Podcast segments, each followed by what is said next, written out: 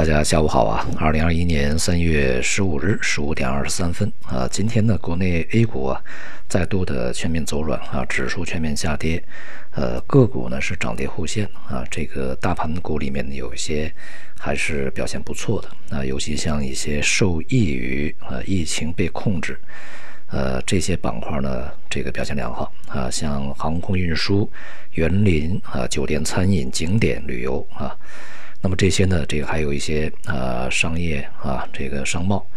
都是表现优异，而且呢，尤其是有一些板块像航空运输啊，这段时间一直很稳定的上涨。那么这些板块呢，也都是在我们的前期啊这个所推荐的板块之内啊。那么另外呢，就是呃公用事业板块整体表现也是比较强的啊，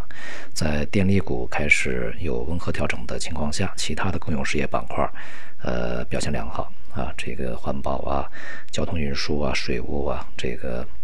等等啊，这个燃气都是很稳定也不错的。那么相反呢，抱团股、抱团的板块继续的杀跌啊，也就使得现在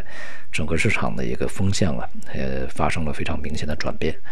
呃，前边的这个机构低配的一些板块开始啊复苏，而高配的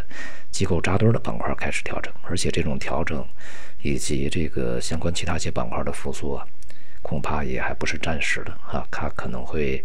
呃，在未来的很长时间里面形成一种这个趋势啊。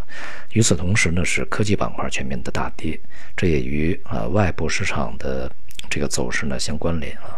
一方面呢，本身这个市场的利率在上行过程中，对于估值比较高啊，完全是靠不能说完全啊，大多数是靠这个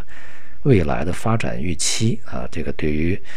呃，它的一个增长空间的这种想象力啊，推升起来的估值呢就很难维持啊，因此它的这个跌幅就比较大一些。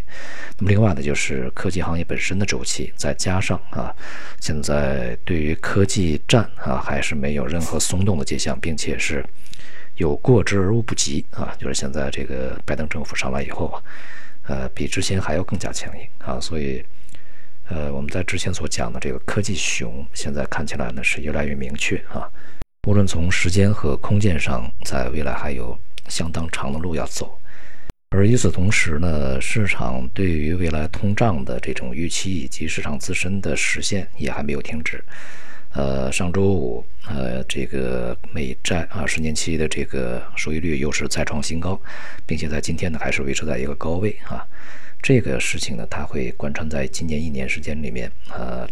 它的这个影响始终是存在的。它并不是说这两天啊，这个收益率涨得非常快，市场表现比较这个恐慌紧张，它的影响就大啊。这个它涨得慢点儿，这个市场不注意了，影响就小。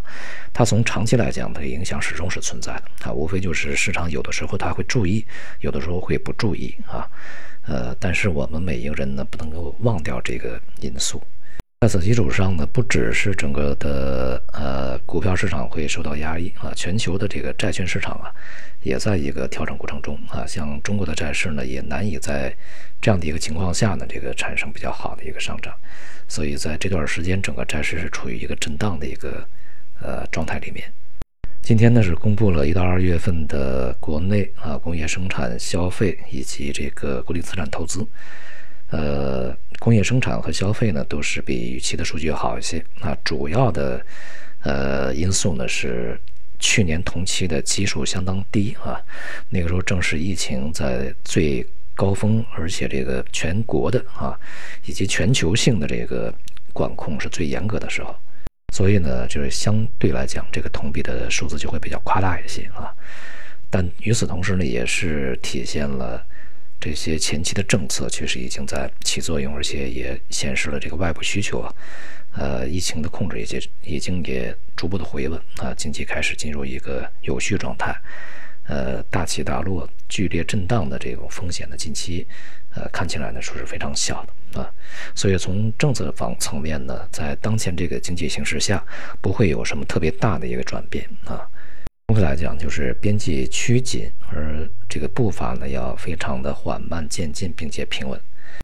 总体来说呢，这个股市、商品啊面临着继续的调整压力，债券市场是震荡整理啊，呃，这个外汇市场的美元继续反弹啊，呃，这样的一个局面呢，是当前以及未来呃一段时间，至少是中期这个市场的